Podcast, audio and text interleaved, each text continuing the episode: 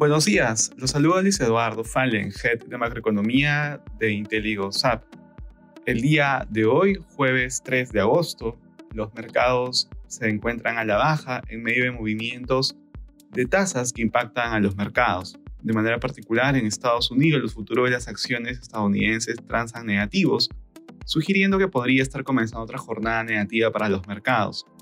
Las perspectivas de mayores tasas de interés vuelven a impactar en los precios de las acciones luego del rally en lo corrido del año, en especial del índice Nasdaq. En la eurozona los mercados operan a la baja. El Banco Central de Inglaterra aumentó la tasa de referencia en 25 puntos básicos hasta el nivel de 5.25%, en línea con el consenso de mercado.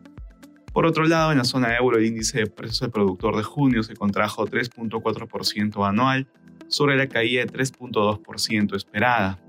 En Alemania, las exportaciones e importaciones de junio aumentaron 0.1 y disminuyeron 3.4% respectivamente respecto del mes de mayo. En Asia los mercados cerraron negativos, con excepción del índice chino de Shanghái. En Japón, la tasa de desempleo de junio fue de 2.5%, menor que el nivel alcanzado en mayo. Por su parte, los registros PMI manufacturero de julio para China e India fueron de 49.2 y 57.7 respectivamente, ambos por debajo de sus registros anteriores.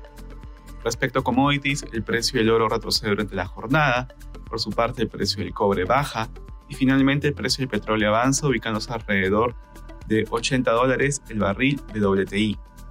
Gracias por escucharnos. Si tuviera alguna consulta, no duden en contactarse con su asesor.